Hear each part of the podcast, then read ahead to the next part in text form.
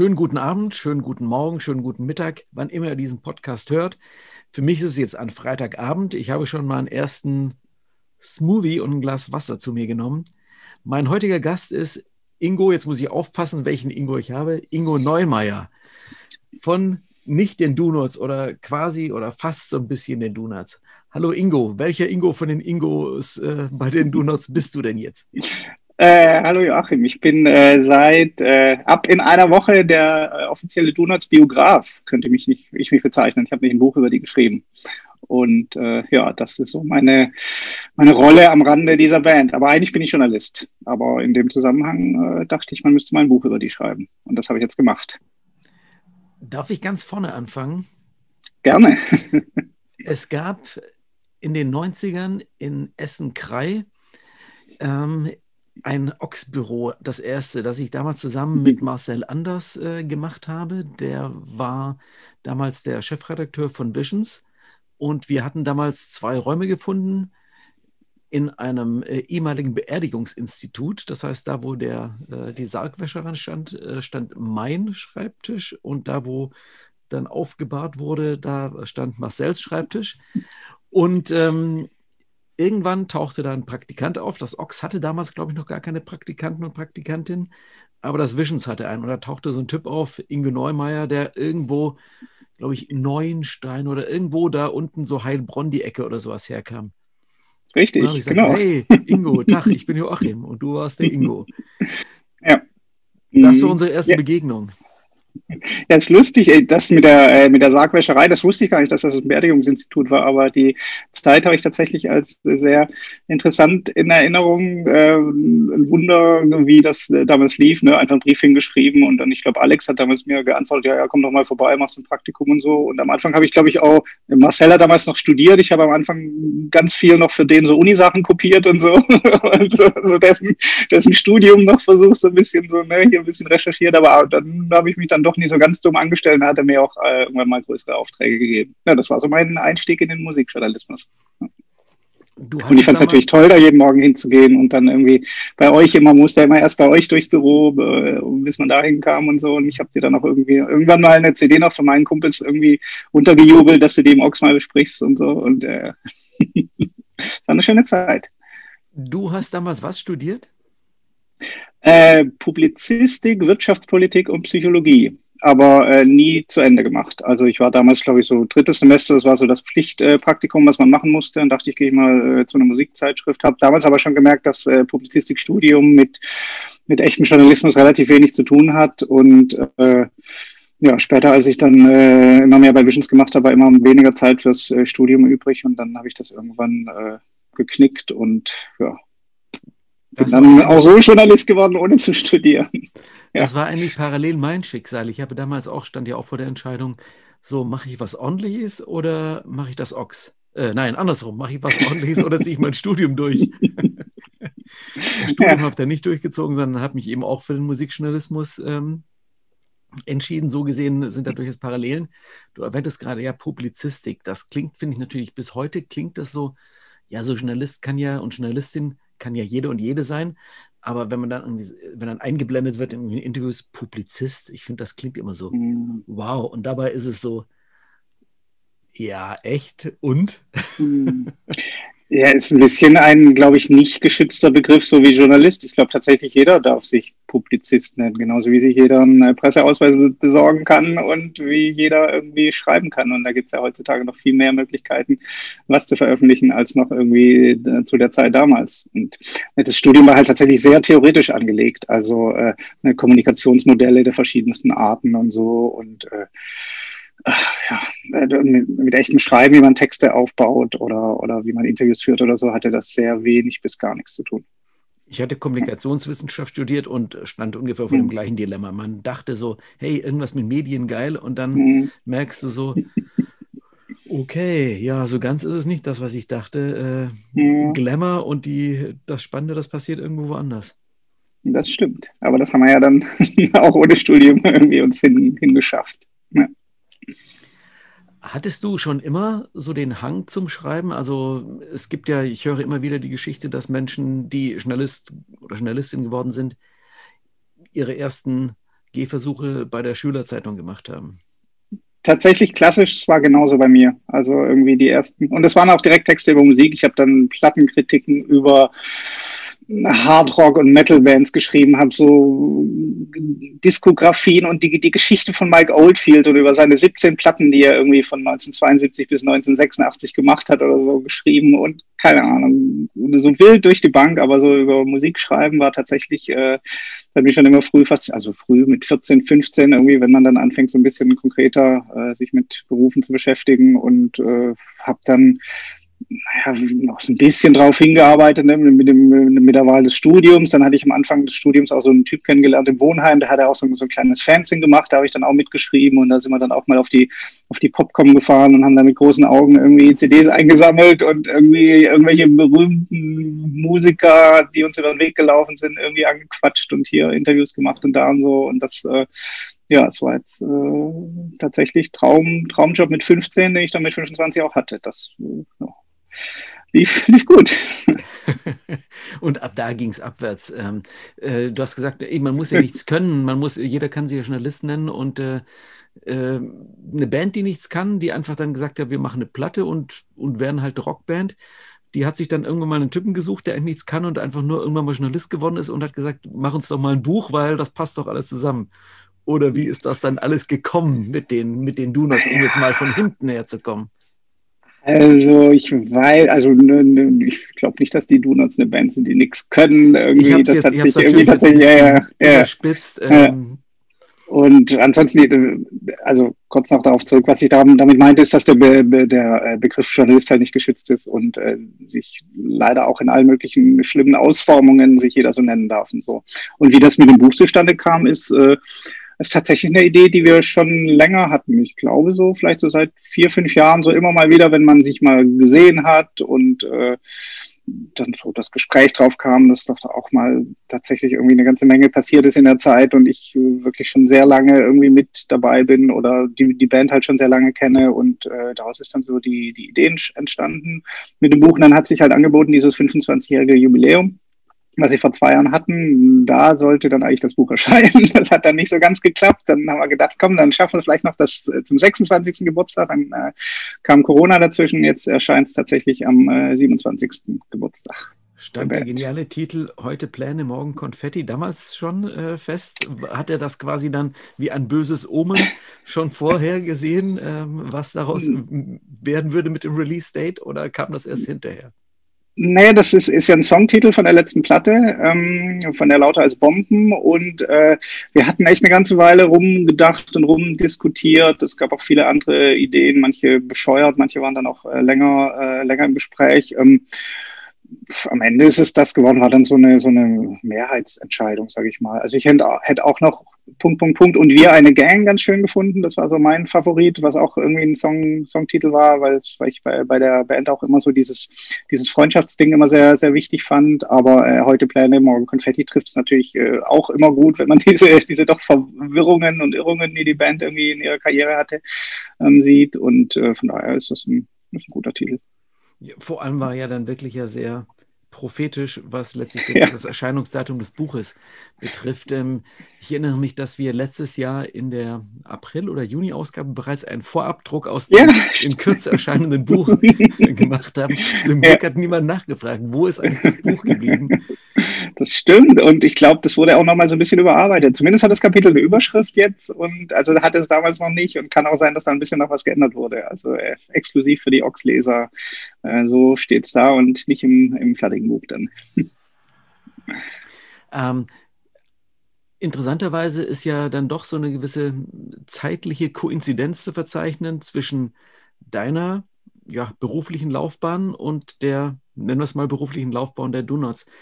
Ähm, weil ich erwähnte es vorhin, so dein Einstieg in Musikjournalismus, das war eben ja die zweite Hälfte der 90er. Und in der Zeit hatten sich eben die Donuts ja gerade erst so gegründet, ihre ersten Gehversuche gemacht und fing an, etwas, etwas bekannter zu werden. Hast du die schon, da musst du dich jetzt mal offenbaren, auch jetzt jenseits des Buches, ähm, ob du die schon von ganz Anfang begleitet hast oder kam das dann doch so ein bisschen später und man hat sich das dann wieder rückblickend erarbeitet?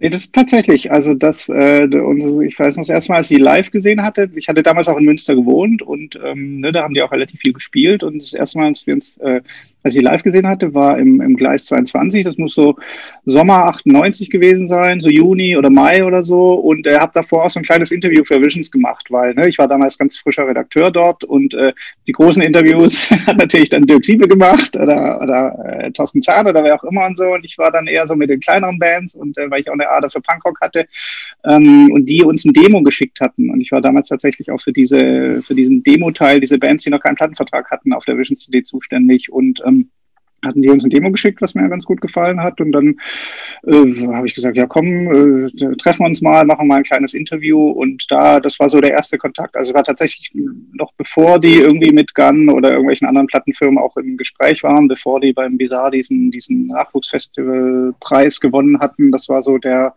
der erste Kontakt. Also jetzt nicht so ganz früh, so diese, diese frühen Trümmertage in, in Ippenbüren und Umgebung irgendwie, da, da kann ich nicht mitreden, aber das, was ich gesehen habe, war dann vielleicht das, weiß nicht, 40., 50. Konzert oder so, schätze ich mal. Also so, ja, dann doch relativ früh. War das so eine mit euch so eine Beziehung? Es gibt ja so eine, gibt ja so eine typische Fanbeziehung zu einer Band, wo man einfach schon, ja, sagt, hey, das ist meine Lieblingsband und der reise ich hinterher und äh, ähm, die sind halt einfach das Größte in der Welt. Und dann gibt es aber natürlich so Bands, die einem irgendwie so, ja, was soll ich sagen, so per Zufall irgendwie ans Herz wachsen. Man, ähm, man ist da und die Band ist da oder man selber ist da und die Band ist da und irgendwie läuft man sich permanent unter, über den Weg und plötzlich merkt man so, hey, ich bin immer noch da, die sind immer noch da und äh, ach, ich glaube, wir mögen uns ja irgendwie. Auf jeden Fall. Also so das, das persönlich-menschliche hat da auch viel dazu beigetragen. Also in Münster läuft man sich dann auch äh, öfter mal über den Weg. Ich kann mich ja immer am, am Anfang hat, als ich noch studiert habe, zumindest zwei Tage die Woche und Ingo auch noch studiert hat, sind wir uns mal in der Mensa über den Weg gelaufen und so. Und äh, da, da gab es schon mehr, als äh, dass ich die, die Band als Musiker gut fand, sondern man hat sich da auch tatsächlich äh, persönlich sehr schnell sehr gut verstanden, gleiche Wellenlänge und ne, auch gemerkt irgendwie, wie, wie die ticken und dass die auch, äh, ne, was die für musikalische Interessen haben. Und das war damals auch so genau, ne, ganz viele Lieblingsbands gemeinsam. Es war gar nicht unbedingt irgendwie die Donuts an sich, die ich halt als Liveband schon immer irgendwie fantastisch fand tatsächlich. Ähm, aber es war auch ne, viel, also viel dieser Beziehung oder Freundschaft hat sich gar nicht um die Donuts selber gedreht, sondern eher so um Musik allgemein und so um, um andere Bands. Und hier hast du mal, ich weiß noch, Ingo war, glaube ich, einer der ersten, der mir Hot Water Music empfohlen hatte, irgendwie die Forever in Counting Ding oder so, ne, hör dir die mal an, eine Spitzenplatte und so weiter. So, das, äh, das war so die, die Beziehung, dass dieses, diese Liebe zur Musik, dieses Nerdtum, sage ich mal, irgendwie da bei denen sehr ausgeprägt war und ja, Partys gefeiert, da kamen die zu mir nach Hause, haben die gefeiert, kam ich zu denen so, das war halt tatsächlich irgendwie, Münster ist klein und äh, wenn man da für diese Art von Musik sich interessiert, dann läuft man sich oft über den Weg. Ja.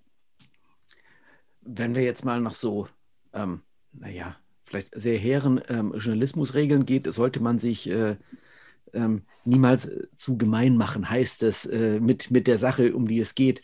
Das kann man ja in dem Fall ja nicht behaupten. Ähm, du bist ja quasi, also ähm, ja, das, das publizistische äh, fünfte oder sechste Rad am Wagen dann der Band irgendwie immer gewesen, spätestens jetzt geworden.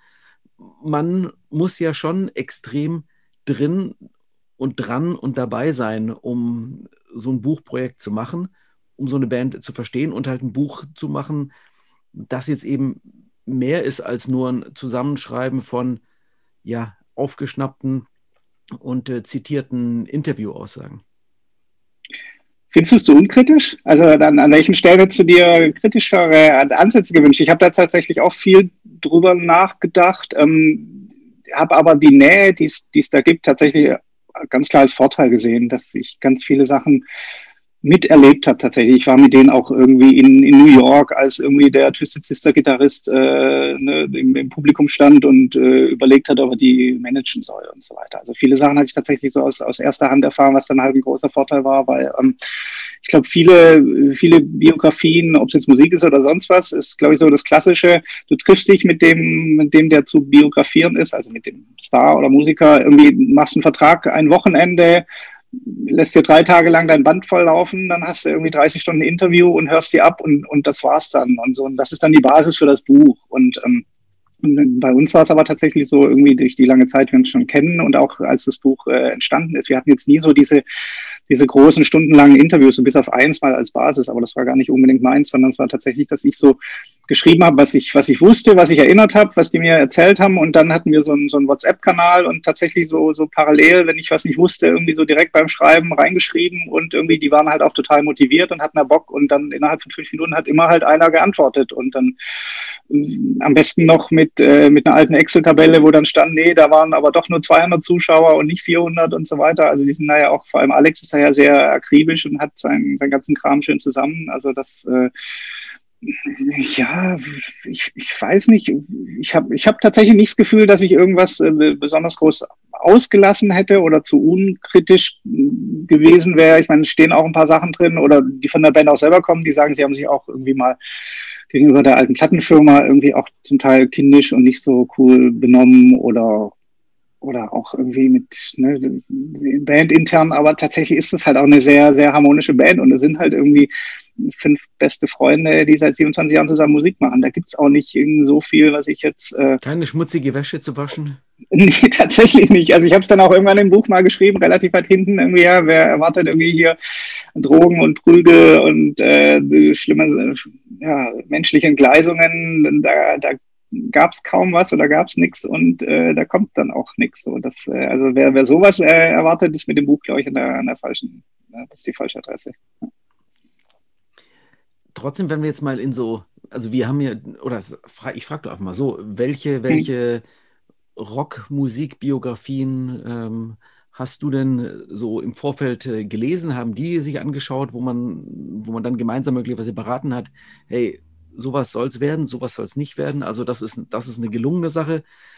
Und äh, sowas finden wir eher nicht so gut. Habt ihr darüber beraten? Gab es da so einen gemeinsamen Punkt?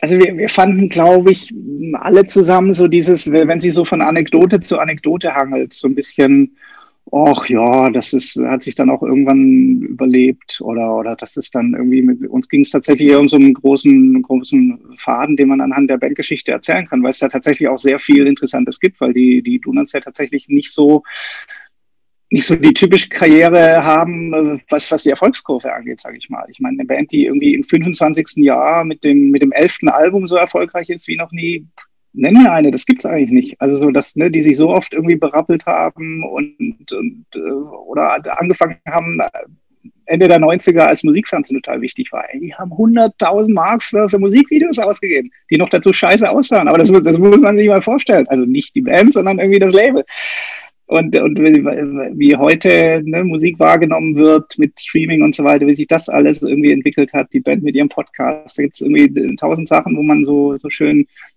ja, nachvollziehen kann, wie, die, äh, wie sich die Musikszene auch verändert hat und ja, dann natürlich auch so diese Diskussionen, die ja halt auch eher 90er sind oder die heute anders laufen mit äh, Indie versus Major, Do-it-yourself gegen böse große Platten, Plattenfirma.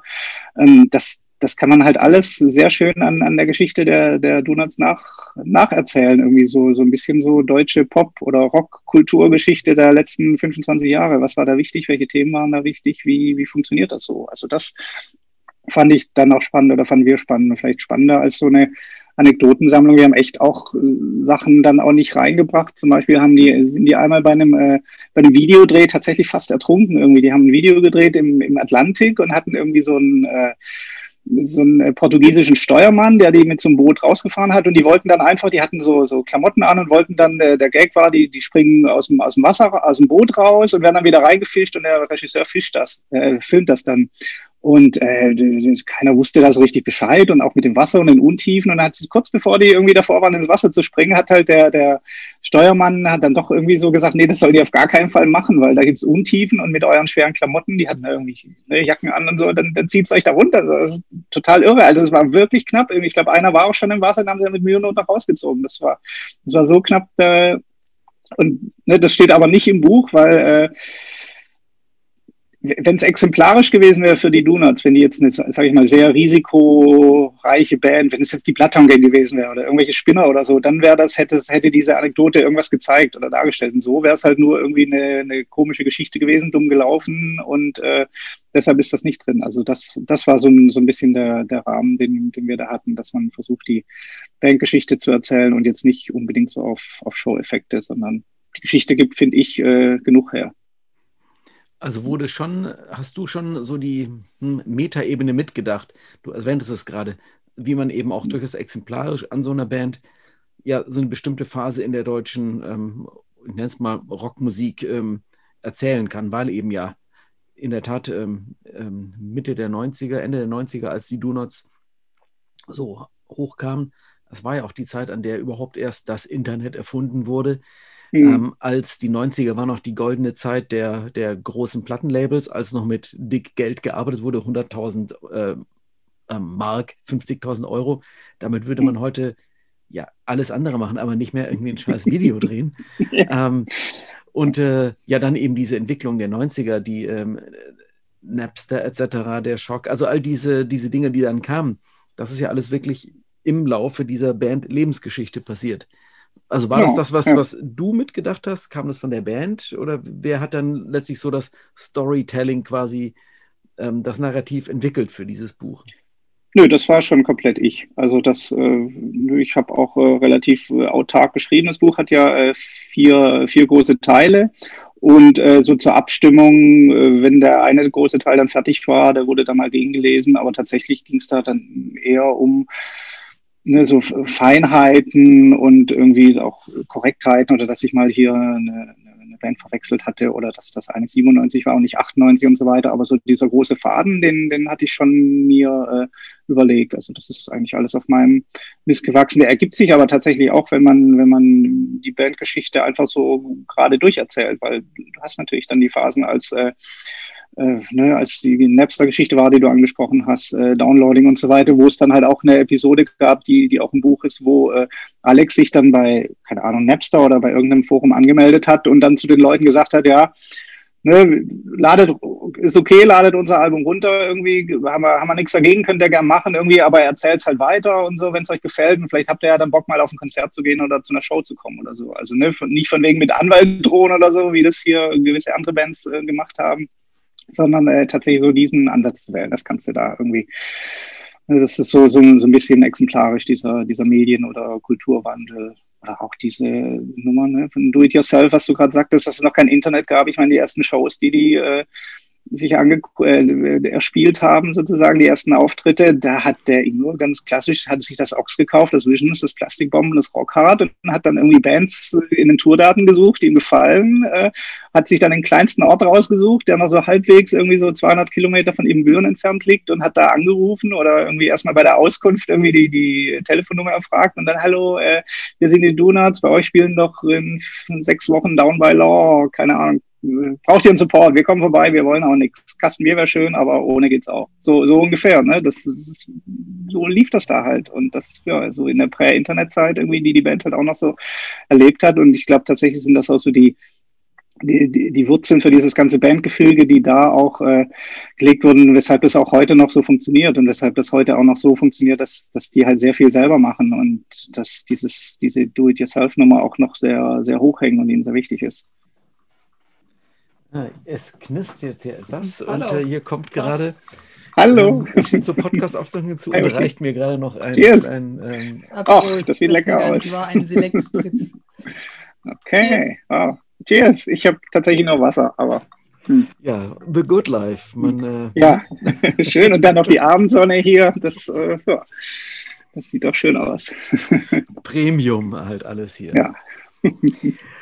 Ähm, ich hatte im aktuellen Ox-Vorwort im Editorial geschrieben, wir haben die, die Broilers auf der Titelstory. Und mhm. ähm, ich, ich, merke immer wieder, es gibt so Bands, die totale Konsensbands sind. Und dann gibt es Bands wie Donuts, Broilers mit sehr großer Anhängerschaft. Aber gleichzeitig sind es auch Bands, die ähm, parallel dazu auch bei anderen Leuten auf sehr vehemente Ablehnung stoßen, aus irgendeinem Grund. Mhm. Ähm, ja. meine Argumentation ist dann immer so, hey Leute, entspannt euch. Ich sage das immer bei, wenn es um Fußball geht, es ist so nur Fußball, was regt ihr euch alle so auf? ähm, und ich sage, hey, das ist doch, es ist doch nur in gewisser Weise eine Musik, aber die Musik, die für uns total wichtig ist. Es ist doch nur die Broilers, ist doch nur die Donuts. Wie kann man jetzt so krasse Emotionen entwickeln? Hast du eine Idee, wo das im Falle der Donuts ähm, herkommt? Also einerseits haben sie ja eine wirklich eine frenetische Anhängerschaft, die sie unglaublich abfeiert und anderen Leuten, sobald du das Wort Donuts verwendest, so äh. Ich, ich glaube, es gibt äh, zwei, zwei Gründe dafür, also für dieses äh, Polarisieren. Ähm, einerseits natürlich, seit sie Deutsch singen und sich auch äh, politisch stark positionieren. Ähm, ist was, muss man ganz klar sagen. Manchen Leuten gefällt das nicht. Die wollen die, die dieses, äh, nö, meine Bands irgendwie, ich will mir nicht politische Meinung anhören. Band ist für mich irgendwie so Flucht aus der Realität und ich will da irgendwie Geschichten hören. Mir ist es relativ egal, aber ich will da jetzt nicht irgendwie politische Meinungen hören oder so. Ich, ich glaube tatsächlich, dass das äh, nicht, nicht viele, aber manche Leute irgendwie abschreckt, die auch eigentlich so auf harte Gitarren können und eigentlich auf so, auf so den Sound können oder so. Das, merkt man ja immer wieder irgendwie. Das kriegt die Band auch immer mal wieder mit, irgendwie bei einer neuen Platte oder gerade damals dieses Ich mach nicht mehr mit, irgendwie, als das, äh, als das so ein Hit war und so. Das, äh, ja, das stößt vielen auf und äh, natürlich auch die Vergangenheit. Also Leute wie, wie du und ich, die die Band irgendwie lange kennen, die halt auch deren, deren äh, Viva-Phase kennen, als sie da halt irgendwie einmal Ne, dank der Plattenfirma damals, die ersten drei Donuts-Platten sind ja beim, äh, beim Major Label erschienen, die vier sogar, ähm, äh, und dann halt auch entsprechend Gast waren bei, bei Top of the Pops und Bravo TV und keine Ahnung was. Also so diesen, äh, diesen Ruch als äh, Teenie-Band, am besten noch von der Plattenfirma gecastet und irgendwie nur irgendwie, weil der eine irgendwie Tattoos hat und so und äh, die jetzt alle nicht ganz äh, furchtbar aussehen. Irgendwie, das kann ich mir vorstellen, dass das vielleicht auch noch irgendwie bei manchen irgendwie anhaftet, dass, dass deshalb irgendwie der Band vielleicht nie eine Chance gegeben wurde. Weiß aber nicht, hey, machst du nichts, ist halt so, oder?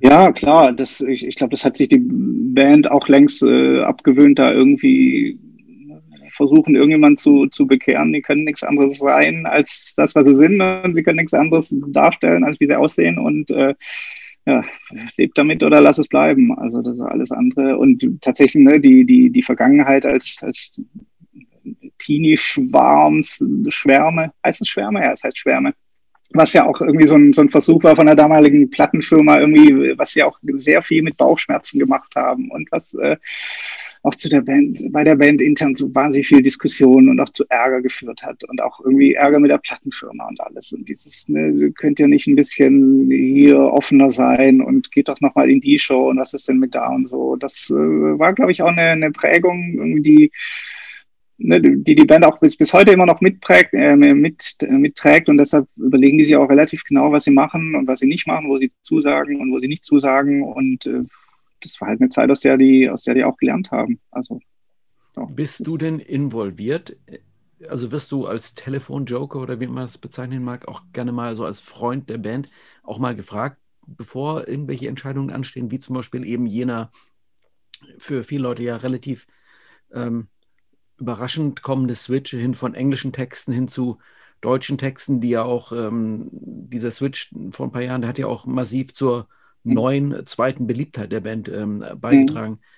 Ähm, wirst du da als Freund, erfahrener Freund der Band auch zu sowas irgendwie mal befragt? Hey Ingo, was hältst du davon? Was denkst du?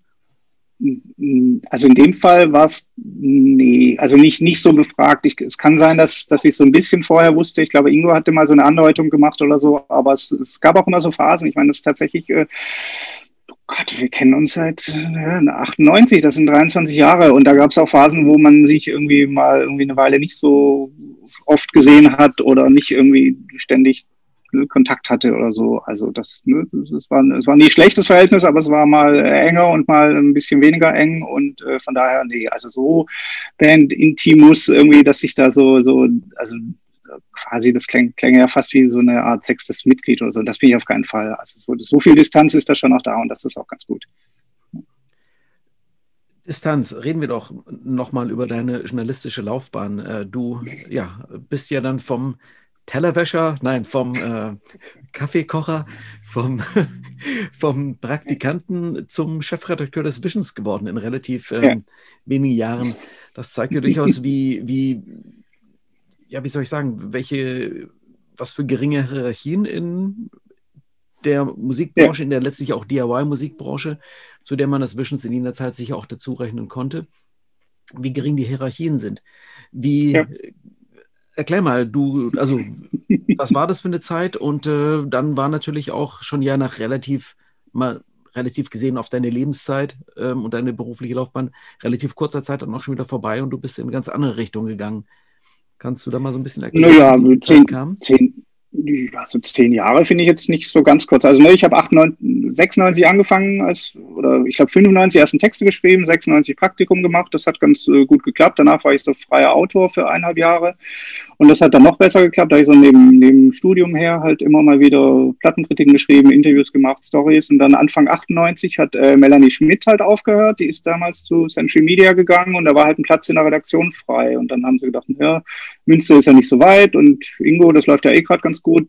Willst du hier nicht irgendwie anfangen? Und dann habe ich halt ja gesagt und äh, am Anfang glaube ich tatsächlich noch so dreieinhalb Tage die Woche, da hatte ich so einen Vertrag irgendwie, weil ich noch mein Studium eigentlich weitermachen wollte und dann aber ne, schnell gemerkt, das ging nicht so richtig und hat auch nicht so gebockt wie um die Welt fliegen und Interviews machen und äh, ja, dann wurde das halt immer mehr und dann äh, ja, war ich halt Teil der Redaktion und dann am Anfang habe ich Demos sortiert und dann durfte ich halt auch immer mehr machen und das lief dann halt alles so, so ganz gut. Es war tatsächlich nicht so, dass ich da groß, groß drauf hingearbeitet hätte, aber es war halt so die Konstellation in der, in der Redaktion damals, dass äh, ja, die Chefredaktion neu besetzt wurde. Am Anfang habe ich es noch mit Alex Brandt zusammen gemacht und dann ähm, äh, dann so nach einem halben Jahr oder so hatte ich das dann doch alleine gemacht, weil viele Sachen auch da mit dabei waren, auf die sie nicht, sie nicht so einen Bock hatte und äh, ich gesagt habe, ja, dann probiere ich das halt mal. Also das war, ja, ist aber tatsächlich, wie du schon sagst, irgendwie das passiert da relativ, äh, relativ oft irgendwie in diesen, in diesen Kreisen, sage ich mal, dass man irgendwie so von einem Praktikum und dann ne, muss natürlich auch menschlich stimmen Fachlich ist natürlich auch nicht ganz so unwichtig, aber es gab auch so Leute ne, wie Stefan Tanscheid irgendwie, der jetzt hier Scorpio und die Feste oder Matt Schwarz irgendwie, äh, ne, die, die haben auch irgendwie bei uns angefangen, irgendwie als Praktikanten und haben dann irgendwie mal das Booking übernommen und haben die Visions-Partys geschmissen und dann halt immer mehr und so. Also so man hat da in diesem, in diesem Bereich echt auch so eine, also Michael Lohrmann, der, der Visions-Herausgeber, hat uns da auch immer so eine schöne Spielwiese gegeben, wo man auch sehr viel so sich ausprobieren konnte und äh, machen und auch viel immer zugemutet so. Also so das, ne, das waren auch Aufgaben, aber mit denen ist man dann halt auch so ein bisschen gewachsen. Also ja. Und klar, so, ne, Anfang, Anfang Mitte 20, da gibt es natürlich nichts Geileres, als irgendwie 80 Stunden die Woche irgendwie an einem Musikmagazin zu arbeiten. So, das äh, macht man sich nichts vor. Das ist auch mit sehr viel Selbstausbeutung verbunden, aber ja, das ist halt, das passt halt genau damals, oder hat damals genau in die Zeit gepasst. Erinnerst du dich, ähm, ob es damals für dich so eine Art, war das wirklich, also Learning by Doing oder ähm, ob du ähm, ja wirklich auch reingecoacht wurdest in, in das Schreiben und äh, also dass das besser werden im Schreiben, das Feedback oder kam das eigentlich auch eher so, wie soll ich sagen, automatisch? Entweder die Leser haben geschrieben, ey, boah, das geht ja gar nicht und dann so, ah Mist, okay, nächstes Mal anders.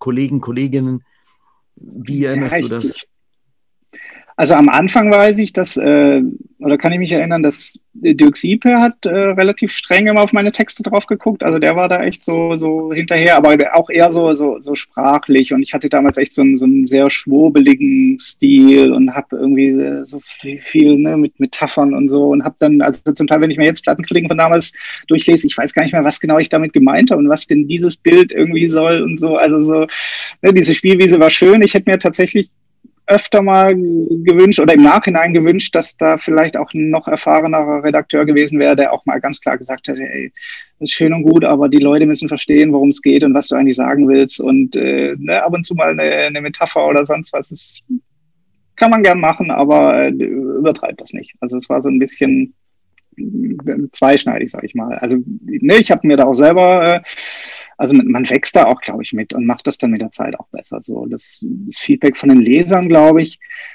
ich, ich, weiß nicht, ob man da so viel lernen kann für, für die Art, wie man schreibt. Also ich glaube eher so ne, für die Art der Band die du gut findest. Irgendwie, ich war dann halt irgendwann der, der eher so für die Punkrock-Bands zuständig war und äh, ne, hab dann entsprechend halt so die, die Leute, die Punkrock gut fanden, die fanden dann auch den Neumeier gut und äh, für, für Desert Rock war es dann halt der Siepe und so weiter. Also, also das, und die fanden dann halt auch die Texte gut, weil ich über deren Lieblingsband gesprochen habe. Das hat aber jetzt nicht unbedingt was äh, ausgesagt darüber, wie gut die Texte waren. Aber wenn ich jetzt äh, tatsächlich in äh, professionelleren, so in, inzwischen Umfeldern mich bewege, denke ich schon, oh krass, echt sowas. Ja, hätte, hätte ich damals das mal gewusst oder hätten wir das damals mal gemacht oder so. Also schon auch, ne, auch wie man so mit den Texten von Freien umgeht, so, das, ne, ich wusste es auch nicht, aber ne, ich war der Redakteur und der hat mir einen Text geschickt und ich habe die dann halt zum Teil echt auch krass umgeschrieben und das war's dann. Der war dann ziemlich krass umgeschrieben im Text und aber, aber so die, die, äh, im, im Heft dann. Und so diese, dass es ja auch so eine Respektlosigkeit ist. Irgendwie, das habe ich dann auch erst ein bisschen später verstanden und dass es auch gang und gäbe ist, irgendwie, dass du zum Teil echt beim WDR oder bei großen Magazinen irgendwie, für, für die ich auch schon geschrieben habe, dass da zum Teil irgendwie manche Kommentare, die umgesetzt werden oder so, dass du da echt irgendwie genau, nee, wir würden jetzt hier anders umsetzen und so und guck, ist das okay für dich, was einem dann manchmal sogar fast zu viel wird. Aber ähm, im Prinzip ich weiß nicht so genau, worauf ich raus wollte. Ja, doch, die, die Spielwiese, die es damals gab, war, war super. Viele, viele Möglichkeiten, viele Chancen, aber man kann sich auf so einer Wiese auch verlaufen. Also da äh, ja, es ist manchmal halt auch nicht so richtig leicht, den, den Weg zu finden. Ich glaube, am Ende, am Ende hat es gepasst. Und am Ende hast du dann doch da einen Sack gehauen und hast gesagt, es muss noch was anderes geben als Musikjournalismus. Ich will noch mal was anderes sehen in, im Leben. Das war, ja. glaube ich, 2005 circa, oder wie? Genau, wie ja, ja, das war, ja, genau, es war Mitte 2005. Ach, das, das hatte viele Gründe. Ich habe, äh, ne, meine Frau hat damals in, in Köln gewohnt. Ich bin dann auch nach Köln gezogen, bin eineinhalb Jahre immer gependelt nach Dortmund. Ähm, fand Ruhrgebiet oder besonders Dortmund, nee, nee, eigentlich nur Dortmund als Stadt auch echt immer unschöner. Irgendwie wollte da auch echt gar nicht mehr sein und ähm, ja, und auch so businessmäßig. Also gefühlt war das damals so die Zeit, wo, wo es echt steil bergab ging mit, äh, ne, mit der Musikbranche und man das Gefühl hatte, dass so die paar Leute, die noch äh, Geld in so ein Magazin stecken, sprich irgendwie mit Anzeigen oder Kooperationen, die wollen dann aber auch so richtig haben. Und da fing das an, dass es echt irgendwie un, fand ich auch echt schon, schon krass wurde, irgendwie mit, oh ja komm, ja, hier Anzeige kann ich schalten, aber da musst du auch so richtig und so, äh, da musst du hier richtig was gehen und Gas geben und so. Und wir ja tatsächlich also zu meiner Zeit irgendwie immer das immer sehr streng getrennt hatten, irgendwie Anzeigenabteilung und, äh, und das Inhaltliche irgendwie. Da, es gab dann eher so das ne, über, über den Herausgeber, der dann äh, ne, das mit den Anzeigen verwaltet hat. Und da hat man aber schon gemerkt, dass so der Druck in der Musikindustrie steigt und dass auch versucht wird, der den, den dann an die Musikmagazine weiterzugeben. Und dazu kam, dass auch so, so viele, viele Bedingungen oder, oder ich sag mal, ja, anders gesagt, ich, also ich mache tatsächlich am liebsten Face-to-Face-Interviews. Das ist auch nicht irgendwie, weil ich nicht gern telefoniere oder irgendwie auch ne, Zoom oder so. Klar, Zoom ist jetzt auch ein besserer Satz, aber es war dann schon doch immer mehr, das hieß ja, nee, äh, können wir nicht machen, ruf doch mal an oder so. Und das, also viele, viele, also sich die Arbeitsbedingungen Stück für Stück Darf ich da mal kurz immer so ein bisschen mal, verschlechtert haben. Ja. Mal kurz einhaken. Wir reden ja auch von der goldenen Zeit. Du und ich äh, klar, hatten klar. natürlich noch so Erlebnisse, ähm, wie, ähm, ja, es war irgendwann auch 96, 98, so, hey Joachim, äh, hast du am Wochenende Zeit? Kannst du eben nach New York fliegen? Sick of it all Interview. Ähm, du hast auch drei Tage in der Stadt. Und dann so, äh, ja, wenn du mich so fragst, ja. mache ich das natürlich.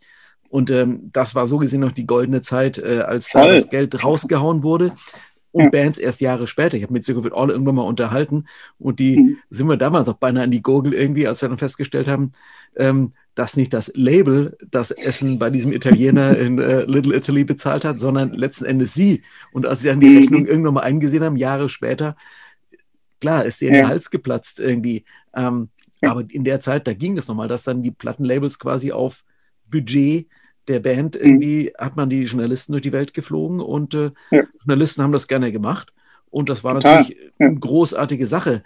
Heute, ja. wir reden ja nicht von Fridays for Future. Damals wusste man gar nicht, dass äh, sowas gar nicht so gut ist, das mhm. Fliegen.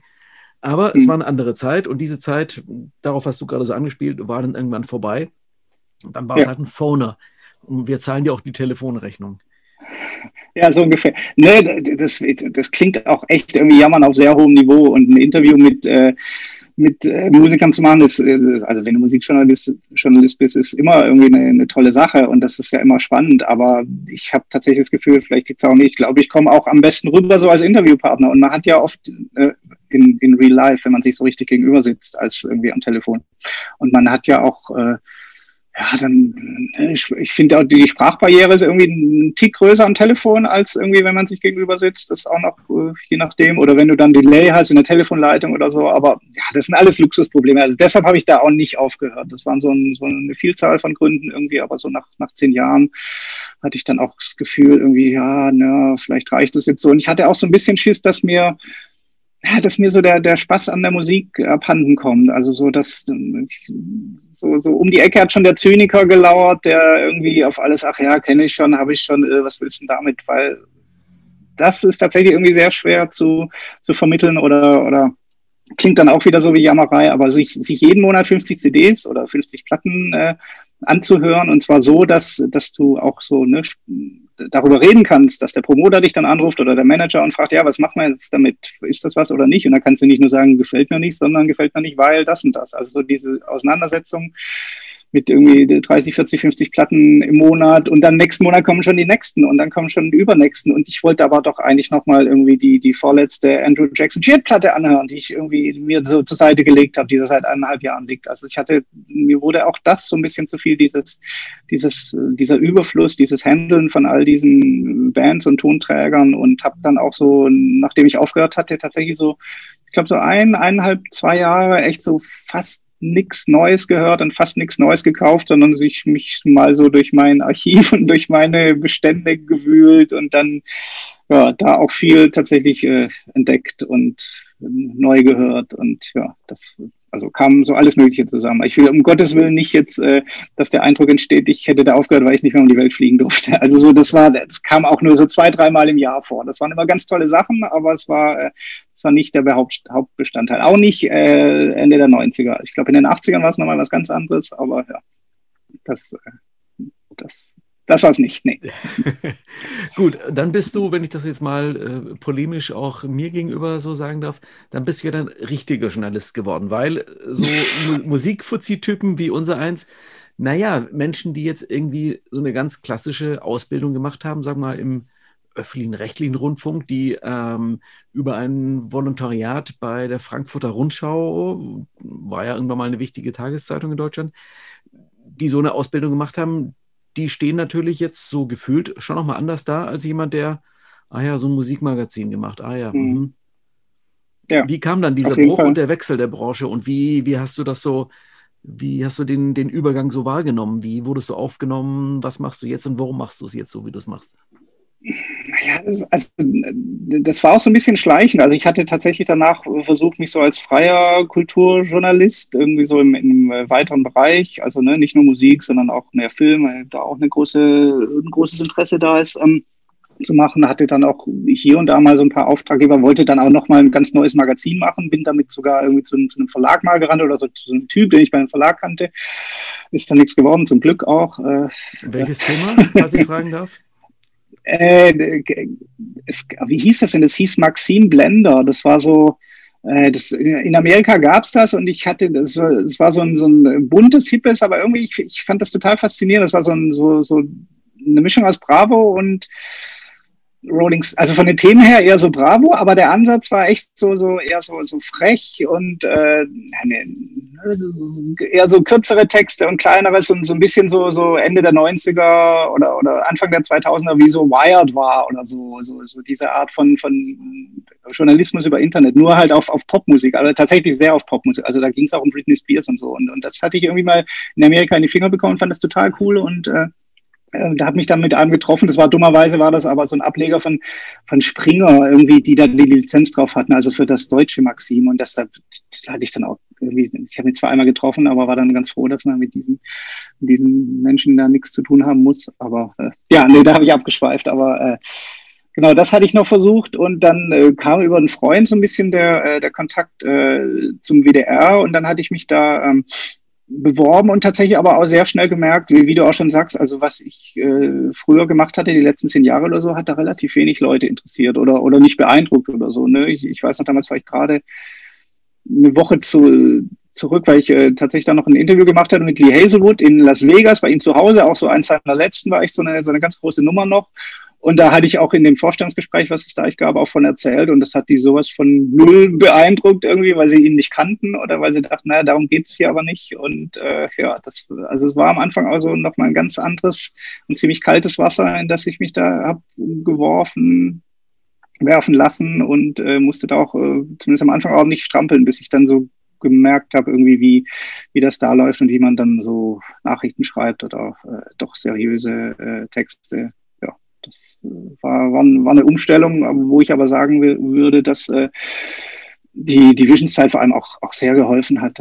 Einfach so den Umgang mit Leuten und irgendwie Interviews auch. Also ich habe auch manchmal das Gefühl, dass bei, bei Kollegen, die immer noch irgendwie so ein, auch so, ein, so einen Respekt haben, irgendwie mit Berühmtheiten in Anführungszeichen zu reden. Und mir ist es da tatsächlich relativ egal, ob das jetzt irgendwie ein Politiker oder Wirtschaftstypen oder was auch immer sind oder so. Das ist dann, äh, ne, da hat man, glaube ich, wenn man da einmal irgendwie äh, durch diese, ach, wir, unser, unser Star und äh, hier wird äh, die Hotellobby und jetzt wird der Journalist und äh, die, die, die reingeführt und dieses Haus und Hof, dieses Hofhalten vor allem, wenn man das mal erlebt hat, dann kann einen da nicht mehr so viel schocken.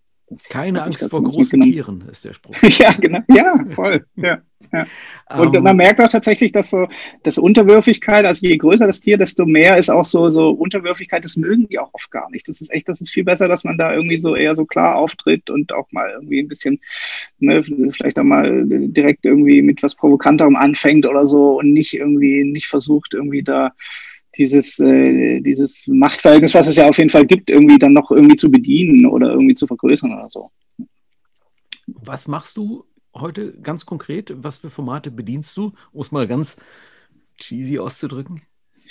Na, ich schreibe äh, für, also ich bin Teil im, vom Newsroom im WDR. Das ist so dieses, ne, wir die zusammen so die aktuelle Nachrichtenlage äh, machen, online, Radio und äh, Fernsehen. Das ist alles also zusammen gemacht und da bin ich äh, hauptsächlich für online tätig. Also eigentlich fast nur irgendwie ab und zu. Äh, neulich gab es mal irgendwie so ein Ausflug ins Radio, so Kollegengespräch, wo die mich da interviewt hatten. Aber ansonsten äh, mache ich da meistens äh, online. Dann betreue ich für, äh, für WDR 4, was ja früher der, der Schlagersender war, die sich ja inzwischen äh, aber mehr auf so ne, so alles gute zwischen 60er, 70er und 80er oder so diese, diese Songs, die man irgendwie macht Radio an und ne, kann halt mitsingen und so. Äh, für die betreue ich äh, ne, den Social Media Bereich, also sprich Facebook vor allem, weil deren äh, Zielgruppe ist halt ein bisschen älter und äh, die kennen nur Facebook. Nee, die kennen natürlich auch noch ein paar andere Sachen, aber da funktioniert Facebook halt sehr gut. Das mache ich noch und ansonsten noch so diverse kleinere und größere freie Sachen. Habe äh, für äh, Joko Winterscheid, der hatte mal so ein Magazin, äh, bis äh, Ende letzten Jahres hatte ich mal so monatlich jeweils ein Gedicht geschrieben, weil ich auch noch so äh, ab und zu mal Gedichte Lyriker, schreibe. Bist du Lyriker? Äh, ja, ja, komische Lyrik ist es. Ich war auch tatsächlich von vorletztes Jahr war ich auch in, im End, äh, Endkampf, im Endspiel um den äh, großen Dinggang. Das ist der größte Lyrikwettbewerb für komische Sprache in Deutschland. Mit äh, ja, äh, Thomas Gseller in der Jury, Moritz Hirtgen von der Titanic war auch irgendwie mit, äh, also auch einer der fünf Finalisten und so. Und ja, versucht da auch noch so ein bisschen rumzudichten. Und habe aber auch jetzt dieses Donuts-Buch geschrieben, was dann auch ganz schön war, wieder so in die Musik zurückzukommen, aber auf eine, auf eine ganz andere Art und mit einem ganz anderen Ansatz ich habe neulich in, einem, in einer Mail-Konversation kam dieser großartige Satz und jetzt kann ich das, da wir schon gerade in diesem humorigen Bauchbereich äh, sind, kann ich das mal anbringen. Ähm, da kam dann dieser Satz aus, irgendjemand hat sich vertippt, also so, oh, hast du einen Clown gefrühstückt? Ja, bei mir im Bauch humort es. Sehr gut, ja. ja, Clown frühstücken, Bra Branchen bei Roncalli heißt es ja auch. Uh, jetzt sind wir ja. so im, im, äh, im das ist, sagen, das ist in der Floskelhölle.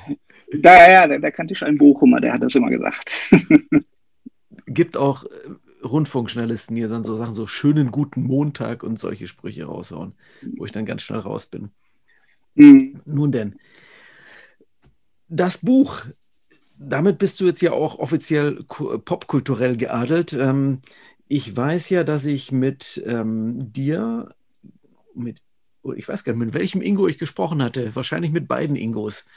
Ähm, wir haben uns getroffen bei dem Donuts Festival, bei dem Donuts Konzert in Düsseldorf im Stahlwerk. Das muss dann mhm. 2019 gewesen sein. Ja. Und da wurde erwähnt, irgendwie, ja, da soll ein Buch kommen. Dann habe ich natürlich als, wie soll ich sagen, als, als Freund des Hauses Ventil sofort den Braten gerochen und Anfang hieß es, ja, wir hm. machen das also selber über unseren Mailorder. Verlag brauchen wir nicht, geht doch alles. Und ich gesagt, na Leute, macht doch das bei einem richtigen Verlag. Und hey, dann ist es nämlich Popkultur. Nicht nur ein Buch, sondern dann ist es Popkultur. Ja. Jetzt ist das Buch raus. Es ist in einer illustren, illustren Gesellschaft ähm, im Ventilverlag. Ja. Ähm, ja, ähm, tolle Leute. Jetzt, jetzt also auch viel. Jetzt hast du, jetzt hast du tatsächlich so, ja, ich meine, man kann ja viel machen als Journalist, aber man ist erst richtig angekommen, wenn man ein Buch geschrieben hat, oder? Äh, ja, Schon, auf jeden Fall. Also auf jeden Fall, ne, letzte Woche, also äh, Karfreitag, äh, haben wir uns getroffen und hatten da äh, die ersten vier Paletten, Paletten davon rumstehen und das auszupacken und es erstmal so in den eigenen Händen zu halten, das fand ich schon sehr, sehr toll. Das war tatsächlich so ein, so ein Moment. Also, ne, die Band kennt das irgendwie, das ist, glaube ich, jedes Mal so, wenn du die, die Platte, die neue Platte in den Händen hältst, aber für mich war das tatsächlich was Neues. Und zwar äh, tatsächlich ein sehr schönes Gefühl. Das Aber ist es, es ist ja immer noch kein Roman. Also so, das, äh, man kann ja sagen, irgendwie ein, eine Stufe höher wäre dann noch irgendwie so ein, äh, ein Roman zu schreiben, aber bis dahin äh, ist es auf jeden Fall super und auch ne, die, die Nummer mit dem Kontakt, das war tatsächlich ich, also der, der Ingo, der Neumeier Ingo. Äh, wir hatten darüber gesprochen, weil ich dich ja auch für das Buch interviewt hatte und da meintest du, hier frag doch mal bei den Ventils nach und ähm, ja, eigentlich hat die Band ja gesagt, ja, wir bringen doch unsere Platten selber raus, wieso müssen wir dann mit dem Buch zu jemand anders? Aber es ist halt doch was ganz anderes und andere Ansätze. Du musst andere Leute kennen und wissen, wie das läuft und die Workflows und so weiter. Also es war schon eine sehr, sehr große Hilfe und die Ventils sind ja echt auch super Leute und das hat total toll geklappt, fand ich. Und äh, ich meine, ja, es ist super. Ich meine, äh, wer da auch alles Bücher veröffentlicht. Aktuell Pia Klemp, ich finde es ja fast am tollsten irgendwie, ne? ich erscheine im selben Verlag wie Pia Klemp, das ist, das finde ich großartig. Also das, äh, ja, das ist eine sehr gute Gesellschaft, äh, das auch die ganzen veganen Bü Bücher, die, die machen oder so, das, das, sind halt die, die guten Leute, die richtig ticken und äh, ja, da, da erscheine ich gerne. Ach, guck mal, das äh, werden jetzt alle Beteiligten sehr Also vielen Dank nochmal. Ja. das war jetzt mein Fishing for Compliments. Und äh, bevor wir jetzt beide total beschämt irgendwie hier äh, noch irgendwie rumdrücksen, will ich mal sagen, beenden wir es an dieser Stelle. Ingo, ich habe natürlich wieder eine Sache vergessen. Äh, mir wurde seitens unseres Online-Beauftragten Fabi aufgetragen, dass ich ja immer eigentlich im Podcast auch noch Werbung machen soll fürs Ox. So hier bei mhm. Podcast Zeitverbrechen. Die haben immer so, so hey, jetzt neu am Kiosk, das neue Ox-Fanzine mit der genialen okay. Titelstory den Broilers. Jetzt kaufen oder online in unserem Shop unter oxfanzine.de slash shop bestellen. So, jetzt kommt nochmal so ein Jingle oder auch nicht und dann war's das. Und eigentlich hätte ich das jetzt schon vor einer halben Stunde bringen sollen, weil wer hat noch bis zum Schluss hier durchgehört? Weiß ich nicht. Vielleicht haben ein paar Leute bis hier durchgehört. Ich danke dir nochmal, dass du dabei warst. Gerne. Danke für die Einladung. Wir trinken vielleicht bei irgendeiner Lesung wird es vielleicht eine Lesetour dazu geben, wo du aus diesem Buch vorlesen wirst, willst gemeinsam mit, äh, mit der Band? So eine szenische Lesung, wird sowas geben nach Corona? Es ist, das ist geplant. Also tatsächlich irgendwie, wir hoffen so ein bisschen auf den Sommer oder Herbst oder so, dass man da vielleicht was machen kann. Also das ja, wäre natürlich sehr schön. Wir, letztes Jahr eigentlich schon hätte ein Auftritt irgendwie im SO36 war schon geplant und irgendwie auf dem Frank Turner Festival in Berlin, was er, was er gemacht hat, irgendwie mit Henry Rollins. Wie geil wäre das denn gewesen? Ich meine, ich irgendwie drehe das erste Mal mit irgendwas auf, was ich selber gemacht habe und stehe direkt auf einer Bühne mit Henry Rollins, also der natürlich später aufgetreten wäre oder so. Aber das äh, ja, dann kam das Virus, hat das alles äh, zunichte gemacht, aber wir hoffen, dass wir äh, im Herbst oder im Sommer oder wenn da was geht, dann kriegst du was mit und dann komm gerne vorbei. Ich freue mich und dann trinken wir rote Getränke. Spätestens dann sehen wir uns. Vielen Dank, genau. Ingo. Joachim. Mach's Tschüss. Gut. Tschüss.